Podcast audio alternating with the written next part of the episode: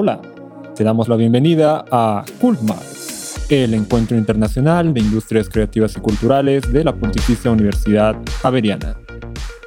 En 2021 regresamos como un podcast. Podrás acompañarnos y escuchar conversaciones con 10 invitados distintos del mundo de las industrias creativas y culturales, cada uno en un episodio que encontrarás acá en este podcast. Te damos la bienvenida nuevamente, gracias por acompañarnos. Yo soy Javier Rodríguez y seré tu anfitrión. Hoy nos acompaña Amy Whitaker. Ella es profesora de la Universidad de Nueva York, NYU, y juntos conversaremos sobre la economía de las artes visuales, las nuevas tecnologías, blockchain y NFTs en este campo y sus potenciales beneficios y aplicaciones. Este episodio ha sido grabado en inglés. Acompáñanos. Our guest today is Amy Whitaker.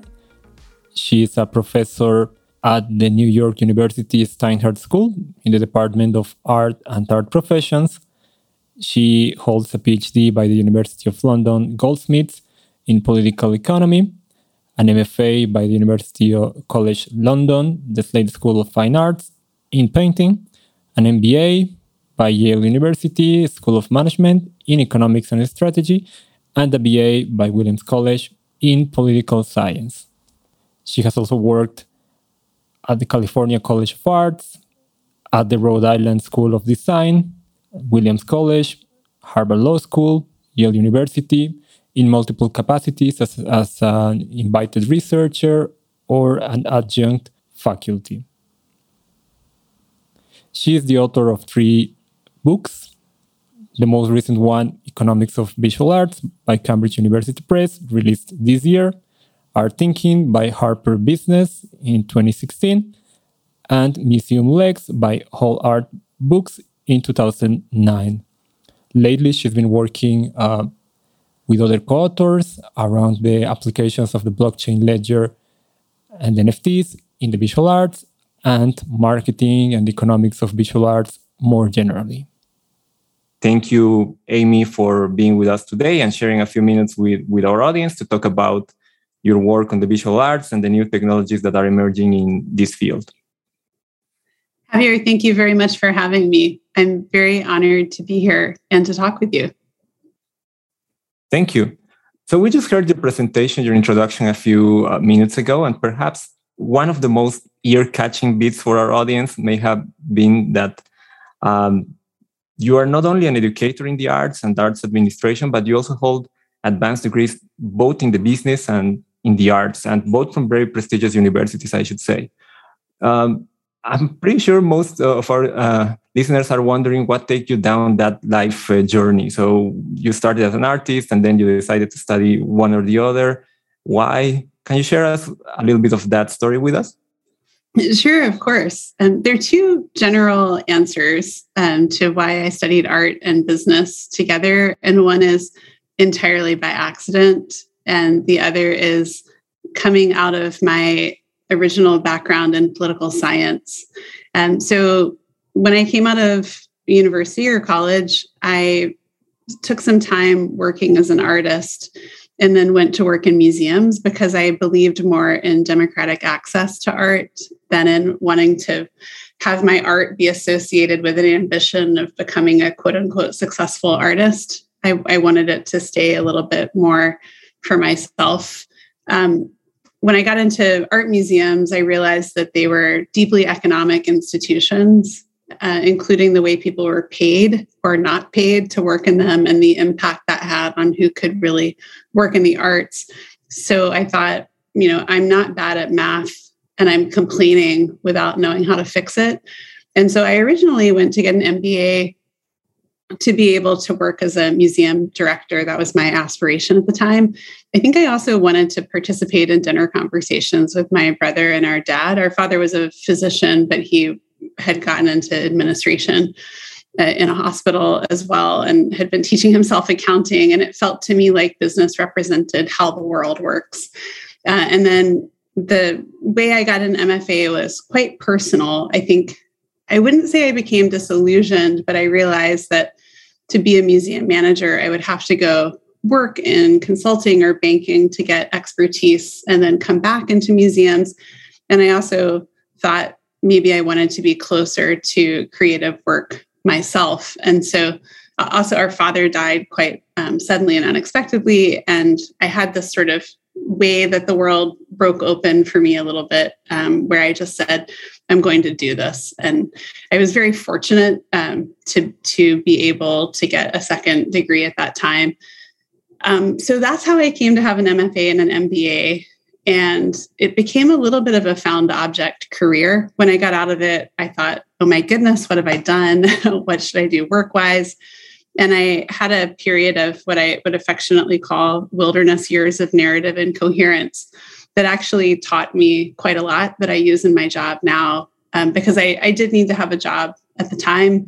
And I worked uh, in a research capacity for a law professor who was a very early foundational internet law professor and I worked in an investment firm. Um, so I learned a lot about international hedge fund investment, things that are now um, starting to become more mainstream in the arts, like anti money laundering.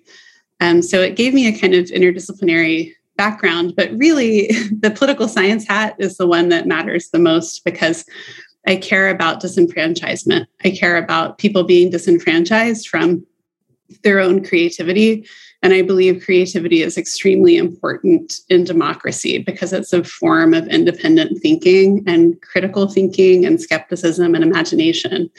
And then also, I think there's some artists who are disenfranchised uh, from understanding markets, not just to be subsumed into them, of course, but to be able to build things out of them, to resist them very artfully. And I find sometimes there are artists who judge markets so much that they're actually being taken advantage of by them. And so that's my kind of practice is pulling those things together. And as you say, NFTs, blockchain, new technologies um, open up a lot of interesting Venn diagram overlaps of creative design, imagining the future, and structures of markets. Yeah, in a way, you had the whole toolset to understand this very complex uh, field of, of creative work, the, the arts and, and culture, because cultural participation is mediated in many cases by political issues and international issues. And there are also legal aspects to actually running a museum. I'm thinking most of them are connected to foundations or to um, other organizations that have to deal with bureaucracy, quote unquote, or with the institutional side of the, the state or, or the government. So and this is just looking at the macro aspects, not looking at the micro elements of, okay, as a creative worker or, or as a, someone who just wants to go to the museum, what am I getting into? No? So I think this is something that may be interesting to our, to our listeners. A few of them are uh, working in the arts and could uh, try to, to learn a little bit more about this or be interested in these issues, or even students who are right now training as artists who, who probably would like to, to become a little bit more familiar with these uh, topics. And this takes me to, to my next question. You also have a new book out. It came out, I guess, just a few days uh, ago or weeks maybe. it's called Economics of Visual Arts, Market Practice and Market Resistance. I I am really uh, fascinated by your choice uh, of, of title because you, this um, contraposition, I don't know if this is a dichotomy or, or, or, distinction between practice and resistance. I really find this fascinating. Um, what made you choose that as your as part of your title no thank you so much for that that question javier so the subtitle actually came from priya parker a brilliant writer who wrote a book called the art of gathering i happened to be talking with her at a conference uh, in lisbon where she had spoken before um, and i was speaking at that time and I was explaining the book because she asked me what I was working on. And as often happens, I got into this tricky space between art and markets where you lose the ability of language to convey what you really mean because the rhetoric around markets is really charged. So if you start to explain market language, you sound like you have capitalistic intent and I was really struggling. And this is something I've struggled with for a long time. I first started teaching business to artists while I was doing my MFA. We were asked to give a talk about the ideas behind our art. And I talked about what business and politics had to do with art and explained this amazingly creative company, but their financials didn't quite make sense. So, you know, what do you do when something's socially useful and creative, but not financially sustainable? And I had to explain some of the core theoretical logic of finance to make that point. And the head of the painting program was like, Amy, you should do this. I'll support you, which meant I could make Xeroxes. And I was like quite nervous. I actually, it was 1 p.m. on a Friday, I think, and I brought brownies and beer. This is also London.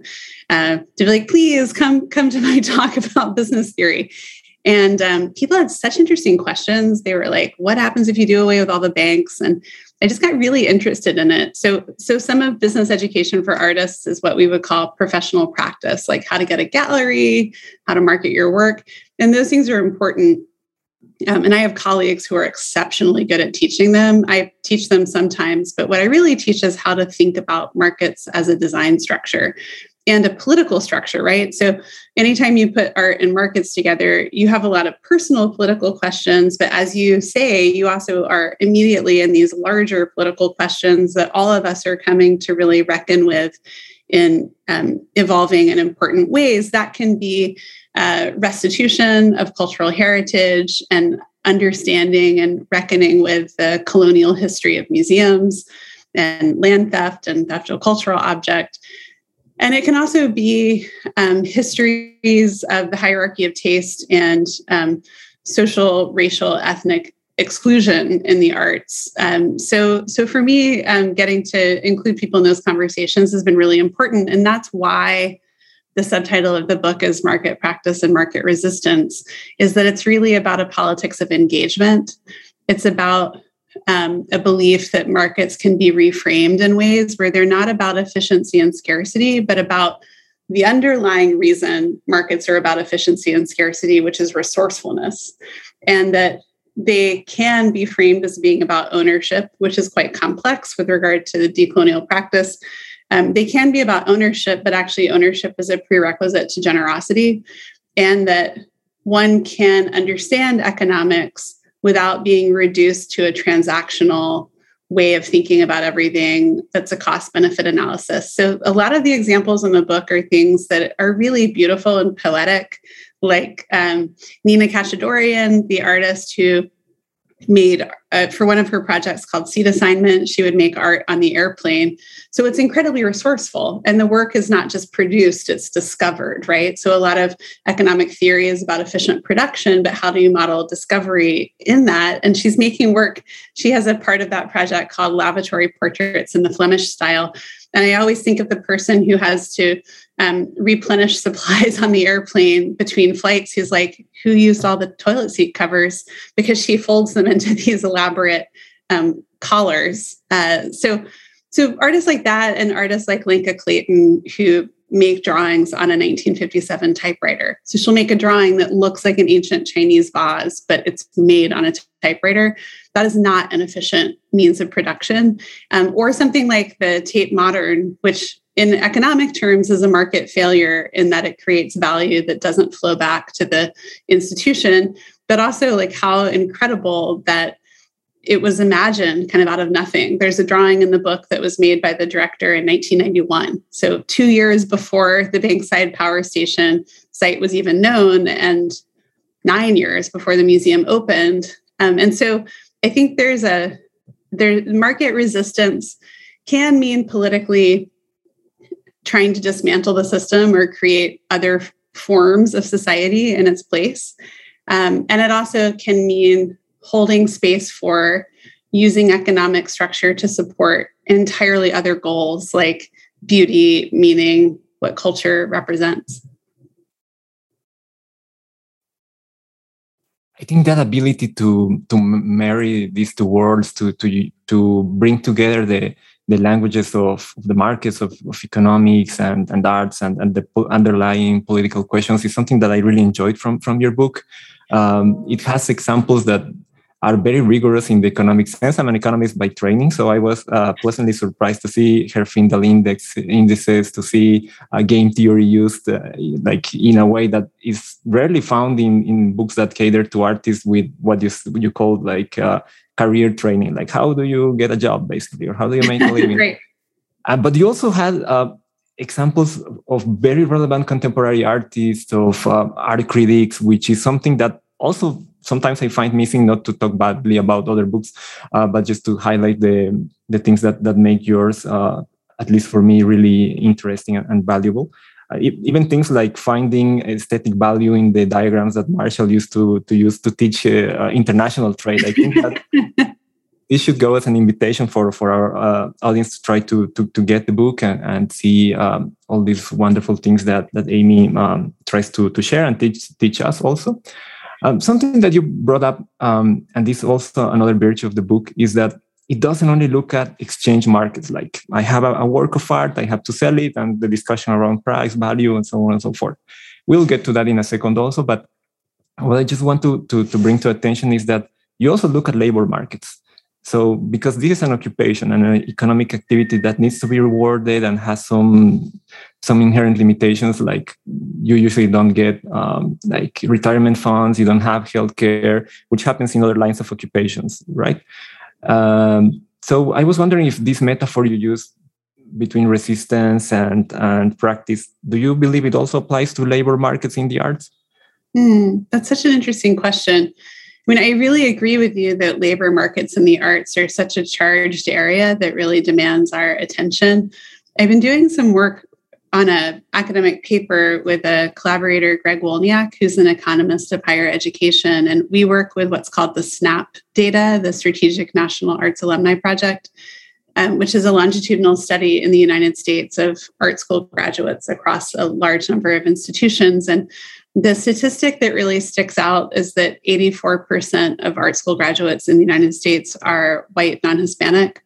Um, and the same statistic is true in Mellon uh, and, and, Ithaka uh, joint reports on curators and museum directors. And so I think there are a lot of questions that come up that really demand our attention. And there's been a lot of attention in recent years to uh, efforts toward unionization there have been a lot of kind of grassroots, so to speak, forms of activism in the space. I'm thinking particularly of Art and Museum Transparency, a group that crowdsourced a spreadsheet of something like 5,000 salaries.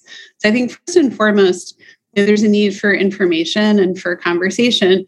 But what happens in the arts is that salaries are not really um, determined by a broad market. It's it's a space where historically many people have worked in it who are not working just for their paycheck. And so if you really want to have more representation and inclusion, you have to raise the salaries more than the market will bear because some people will take jobs who are in a privileged financial position. And I, I don't want to say that economic and racial inclusion are overlapping. I think that itself would be a form of, of bias.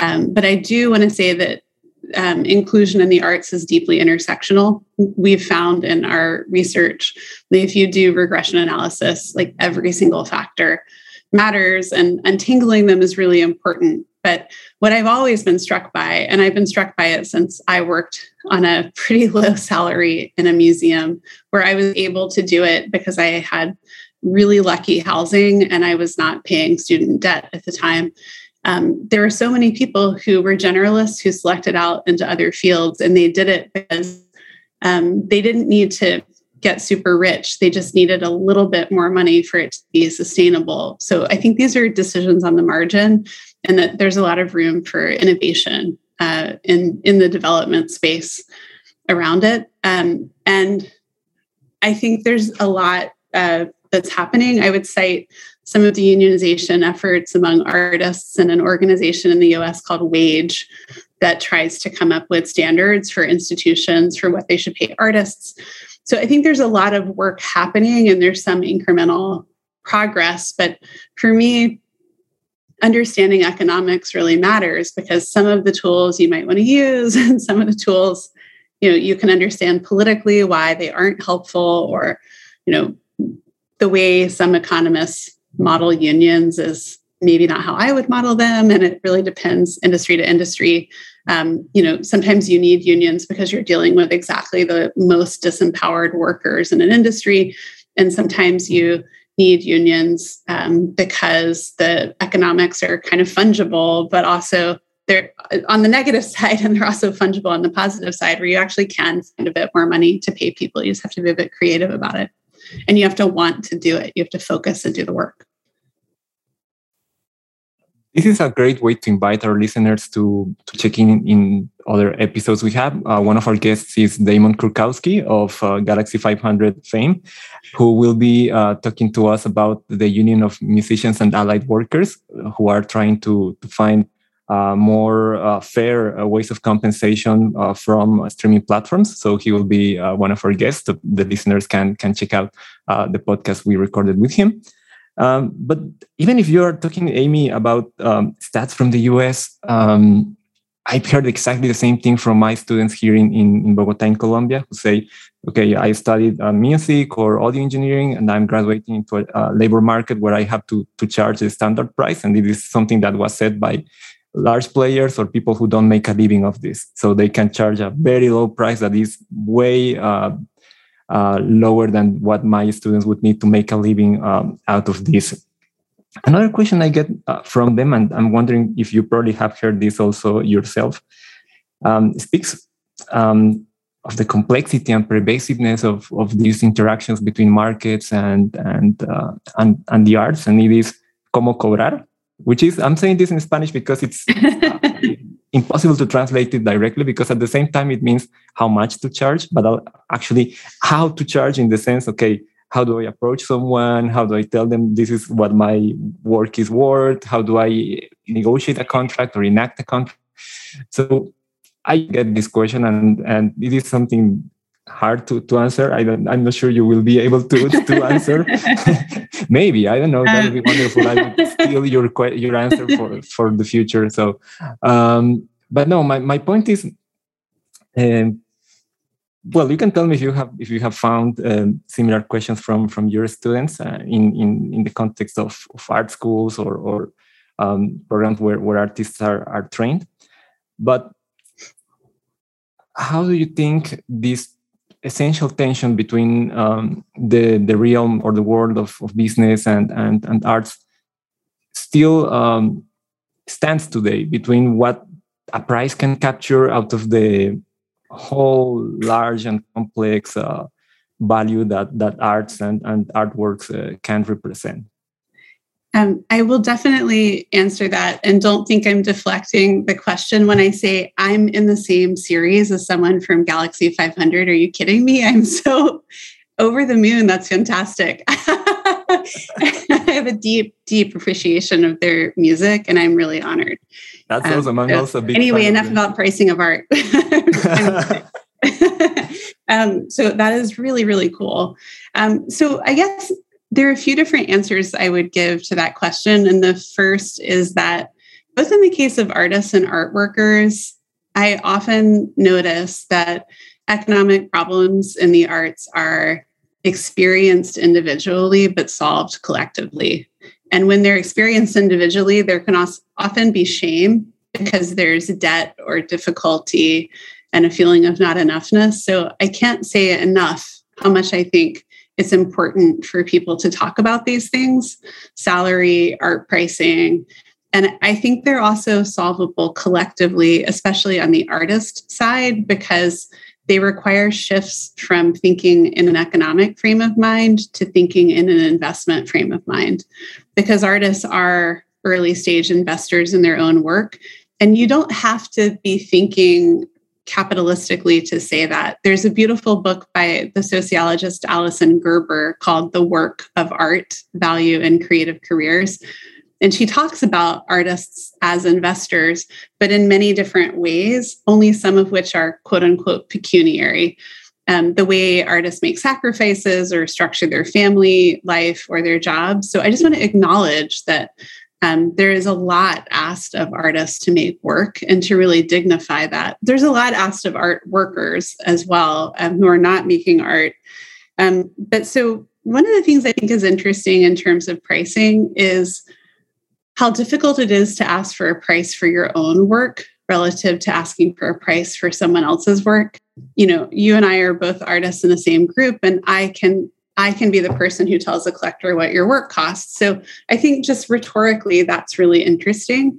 Um, also, having some sense of context for how pricing happens in the arts. And in that, I think there's really um, the unparalleled scholar of that is Olav Velthuis, the uh, Dutch cultural sociologist who has a book called Talking Prices from 2005. Um, in Talking Prices, um, he's really engaged in the, the way that it's sometimes not okay to talk about price around art, that people pretend to talk about um, artistic value, uh, but they know what they paid for their own collection and actuarial detail. Um, so I think this context is really important. And then the last thing I'll say is just um, it's hard to price art because it's hard to price art. Um, art cannot be valued in a traditional financial sense because it doesn't have cash flows. And as I've said in research, uh, art is very difficult to price at a point in time because there are many, many different forms of value, only some of which are um, possible to make commensurate with markets um, and to you know convert into money. Um, and then also, it's hard to value art over time because work can come to be known uh, in a long way. My uh, book before economics of visual art uh, art thinking was about this. It was about the idea that if you're making a work of art in any field, you're not going from a known point A to a known point B, you're inventing point B. And when you invent point B, that's really difficult because you're in the point A world having to invest time and resources, and you have no idea if you'll succeed or fail or what it will be of value. Um, so, in that case, it makes sense to own shares in it. It's much easier to assign a fraction than a dollar amount and this is why I do a lot of research on resale royalties and privately contracted fractional equity in art because it's if you can't price something it makes sense from a risk management standpoint if you the artist are the creator of value for you to have some exposure to the upside. So if the work goes up in value later you own part of it. And again banding together solving things collectively it's really exciting to see the ways that artists are using non fungible token structures and blockchain to pool that risk. So, not only do artists take 10% equity in their work or 10% resale royalty, they share it across groups of artists. You're seeing this with platforms like Feral File, with Kelani Nichole's Transfer Gallery, where Kelani had a show of non fungible tokens and each artist who sold a work received 70% of the proceeds and 30% was shared across all the artists. So you're seeing what are actually tools from investment management like portfolio diversification. You're seeing those incorporated into the support of art practice. And again framing art practice as an active investment i think really sets up the the applications that follow um, and I'll say there's a chapter in the book on investment. I was asked to add it by the peers, and I'm very happy it's there. So the logic of finance is also explained in the economics book. Yeah, because first I should say that I'm, I'm happy that your your answer goes in a similar direction uh, mine than mine because I tell my students go ask people who, who care about your work, work in similar fields, how much do they charge, who are in the same uh, position in their career, because it's not the same to sell your first uh, work of art than your 100 work, work of art.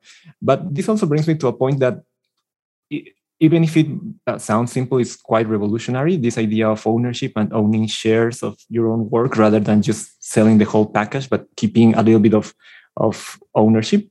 And, and that's the, the, next point I would like to, to talk with you uh, about today. Um, this is something you have worked in your in your recent research with some other co-authors, and I, I believe that this is quite central to bettering the position of, of creators in, in, in arts markets. Um, but terms like fractional ownership, smart contracts, decentralized models, not to talk about NFTs. Some people just would shrug and say, oh, but these are $10,000 uh, uh, JPGs or GIFs or something. This, these are very daunting terms for any non-crypto native or any, any person, uh, let alone someone who may be coming from humanities or arts, uh, whose training is usually quite distant from from the logic and the language of, of markets. So, based on your findings, uh, why would you say it is important for artists and art educators uh, to try to to get familiar with these new ideas and try to to spread them in a way that doesn't reek of, of this tech bro stereotype that we can imagine has been fueling the, the crypto and, and the NFT market, at least in the first stages? Yeah, no, those are such great questions and very, very well said, reeking of the tech bro culture, et cetera. Uh, why should people think about um, NFTs or blockchain? Um, so I think that blockchain is about governance and in that way relates to um, something that I, my PhD advisor, uh, Will Davies, who's a political economist, economic sociologist at Goldsmiths in London, he has a 2014 book called The Limits of Neoliberalism. And there's a really beautiful phrase in that book that I return to a lot that is the disenchantment of politics by economics. And I think we are watching that happen a lot in many different areas of life. It happens a lot in the United States because of a lack of campaign finance reform, that economics has seeped deeply into politics. But those are really different logics, right? Economics, you participate by owning shares, and politics, you participate because every person has a vote. And I'm speaking about democratic politics, obviously. Um, and so I think what's interesting about blockchain and NFTs, it, absolutely they function as economic structures, but they also function as political structures. And my personal opinion is that we have was really two things. We have to understand their origin story as coming out of knowledge, not just money. Um, the, the people who developed the blockchain were interested in how we would know what was true about the past without trusting a central administrator. Um, this is work by Stuart Haber and Scott Stornetta that's cited in uh, three out of eight footnotes in the Satoshi Nakamoto Bitcoin white paper. The reason we talk about it as a money story is that that development dovetailed with a lot of crypto anarchist uh, development of alternative currencies, desire to, to operate outside of government control, and then with Bitcoin and subsequent blockchain protocols, there's a cryptocurrency that is supposed to motivate people to keep the copies of that decentralized ledger. That way, we know what was true about the past without trusting a central administrator.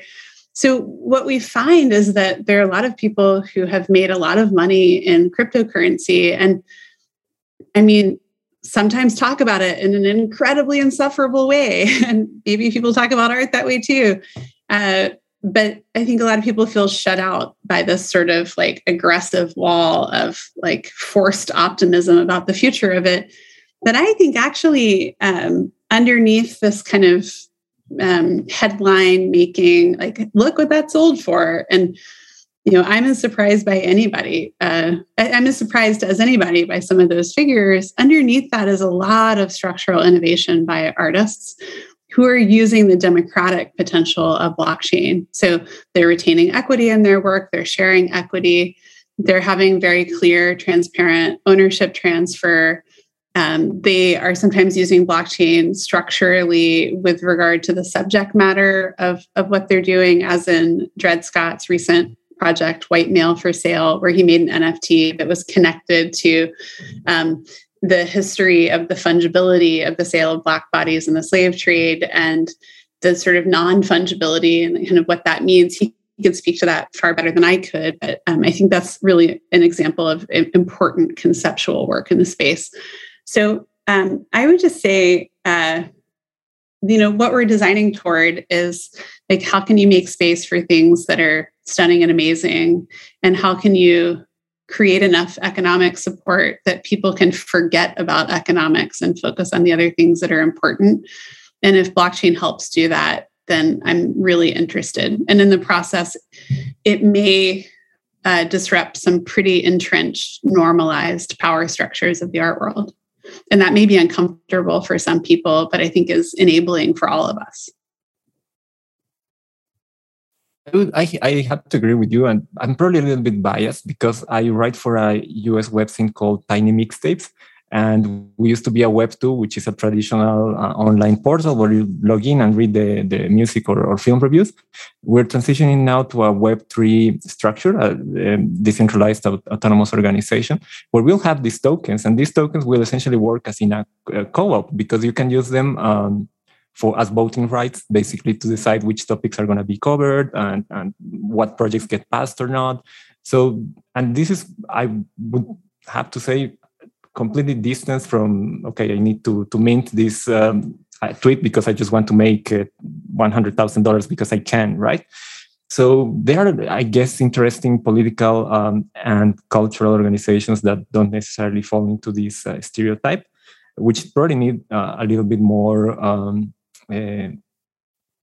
forthright communication from our side. This this platform, this web scene is just starting this process. I guess will be launched next year but it is not the only one. I can also think about Holly Herndon. Uh, she's uh, an artist. I think she's based in Berlin. She had something really interesting, uh, um, kind of. Um, I would use the word because I don't. I cannot find a better one. Selling stems of her voice to to others who could create um, like songs using it. So there are interesting um, experiments, and maybe you can have a word on that. Things that the artists can do with um, the blockchain ledger apart from the ones that we can already imagine, like uh, provenance, this is super um, uh, convenient for provenance because you you have the exact uh, tracking traceability of, of, of, the work of art. Uh, you also have uh, transparent payments without having. If you're a musician who did some arrangements in a song, you can get paid directly without going to the to the authority that registers how many times this has been played or the label. So apart from those things that I can probably say are, are kind of obvious and more on the market side. Do you want to have a word on what artists can do on the creative side with uh, NFTs, blockchain, and so on? Yeah, um, it's interesting that you mentioned Holly Herndon's work. I've been following the Interdependence podcast project and trying to get to know her work and Mat Dryhurst's work better. So I would really agree with you. I think, in terms of what artists can do, I would say just join in some of the conversations with other artists um, I think one of the most interesting parts of the conversation among artists is the development of decentralized autonomous organizations or DAOs, where artists are banding together to create shared decision making structures. And a lot of this is um, closely related to the development of co ops and new governance models. So, um, the artist Caroline Woolard is doing some work with a larger organization that is starting to operate in the arts, but also outside the arts called the Open Collective, where there are these models where investors who I, I'm, I'm explaining this in a somewhat simplified way, so forgive me, but investors who want to get a debt level return are willing to put in money and then they take out that return and if there's surplus above it the group has a governance model by which they distribute the surplus. And you're seeing artist DAOs that operate similarly where they pull resources and then invest in projects where people need more concentrated access to to capital just to make something or do something so I think watching the development of cooperative structures that are organized on blockchain is the most important part of what I would see artists get involved in. And then, you know, if artists are able to sell work, even if it's speculative somewhat, I'm just happy for you know artists to be in positions to ease the financial difficulty of being an artist or in some cases to make life-changing sums of money um, by buying houses or whatever else it is. I'm I'm quite happy for artists to find those windfalls, and I'm also really amazed, not surprised, but amazed and deeply respectful of watching how artists comport themselves in that situation, uh, where they're you know investing in children's education or sharing proceeds with collaborators on or off chain um, celebrating by uh, purchasing like really excellent books that happen to be a little expensive. Um, so I, I think you know you can participate in those economic structures and still um, be deeply committed to artistic values, and it's fun to watch that happen.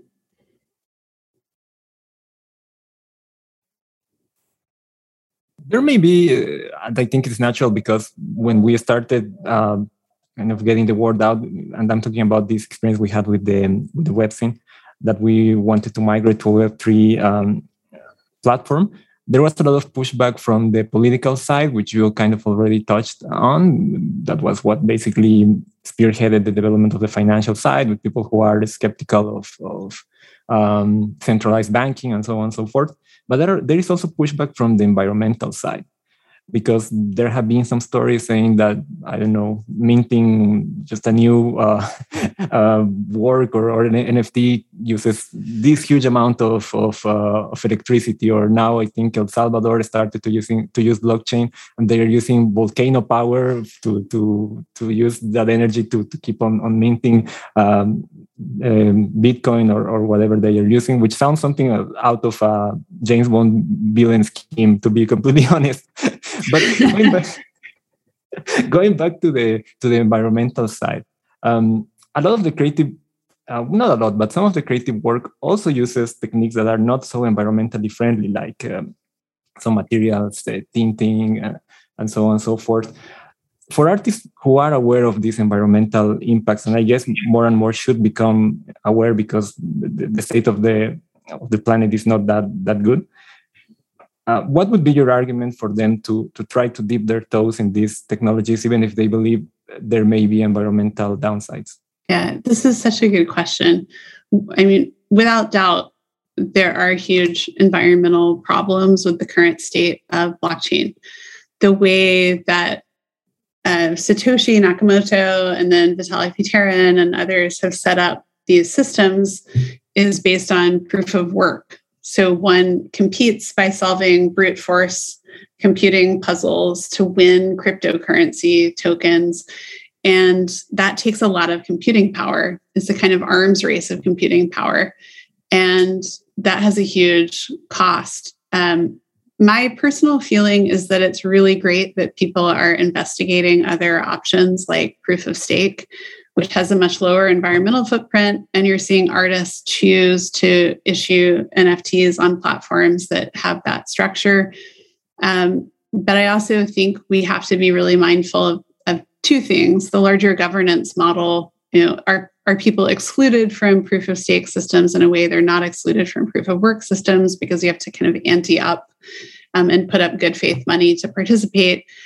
Um, and two, is it more of a systems problem than we think it is? So it may be that one has to solve, you know, and just replace proof of stake with proof proof of work with proof of stake. And that may be possible that it's a kind of plug and play solution. But I tend to think that there are larger systems problems that are still being worked out, um, including the reliance on private keys, um, the way in which the hash algorithms are continually being updated and monitored, um, and whether these large technological systems actually require a degree of organic maintenance. Um, I, I talk to cryptographers who understand this far better than I do, and some are not worried. They're like, you know, we have new algorithms at the ready when we need them, and others are quite worried that we have hash collisions and that they're there may be um, ways that the system actually starts to deteriorate. Um, I would say that it's really important to be mindful when we watch the conversation around environmental impact of blockchain to really, really notice with clarity what is symbolic work and what is structural work. It's easy to go like, oh yeah, like I'm totally raising money for this carbon neutral way of issuing tokens. And that's great, you know, good job. Um, but also I think it's a larger structural problem. And also to be really mindful and aware of the fact that this is a situation like climate broadly, where we have to think carefully about the role of the individual and the role of the system. So, like, there's a lot of rhetoric that's like, I, Amy Whitaker, should be recycling cans or not buying things that are in plastic. And that's absolutely true. Um, but that overlooks the fact that there's a larger kind of oil and natural gas industry and the ways that those stocks are traded and regulated and and here you know if there's an individual artist who can participate in ways that create a more sustainable art practice um, the larger footprint of crypto environmentally is based on a lot more than the art market. And we should be talking about that but we shouldn't conflate the responsibility of individual artists with the responsibilities of all of us collectively to design the system itself.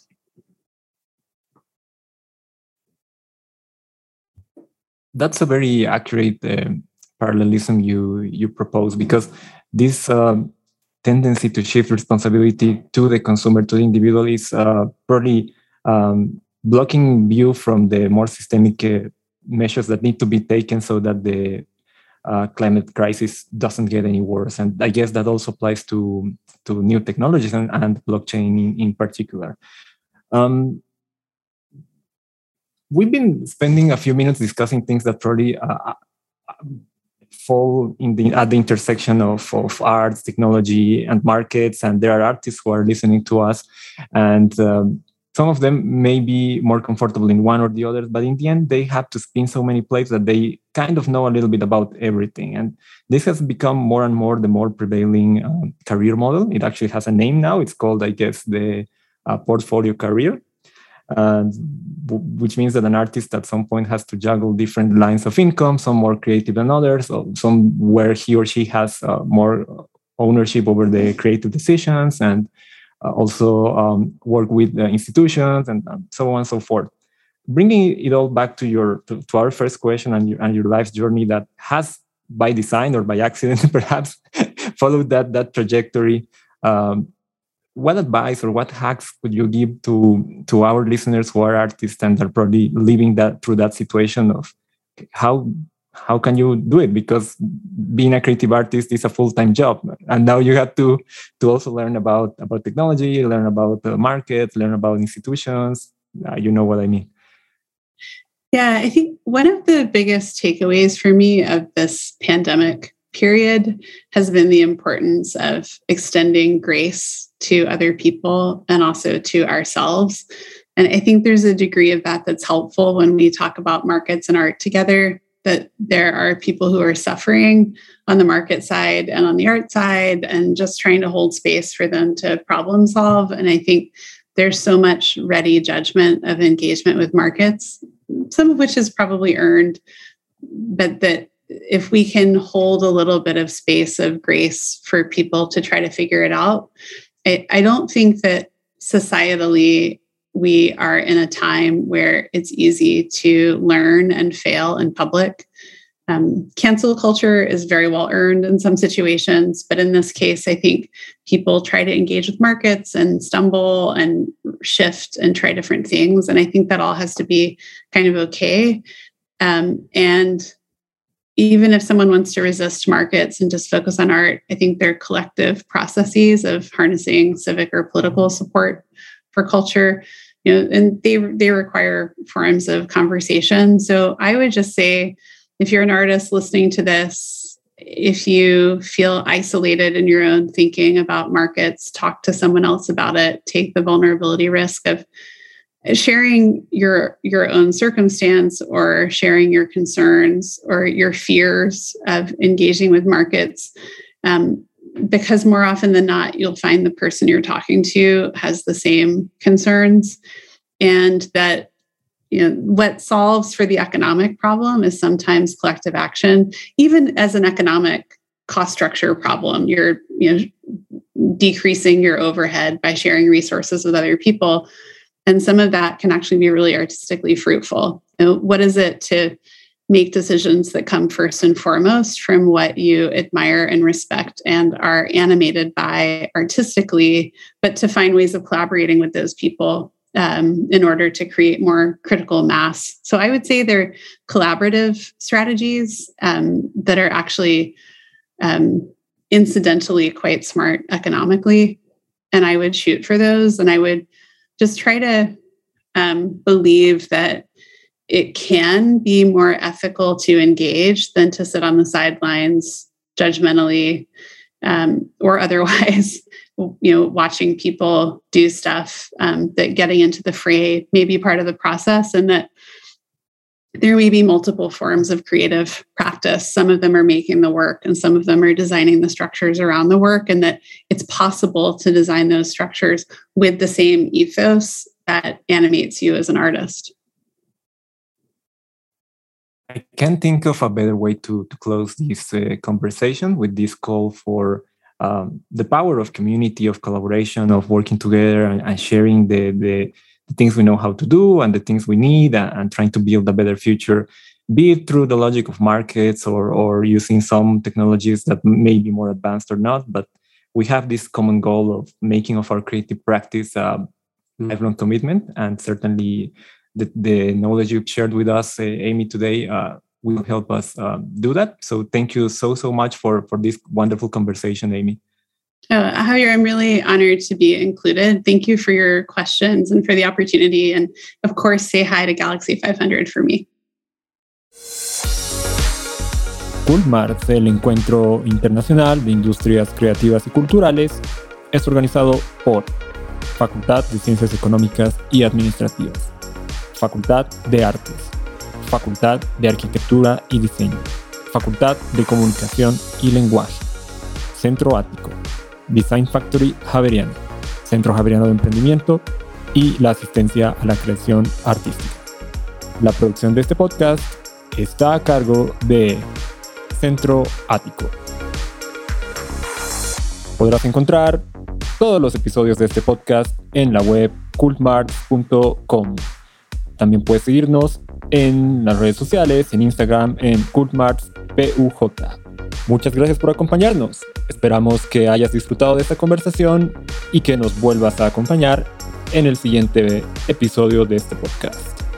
Gracias. Esperamos volver a vernos muy pronto.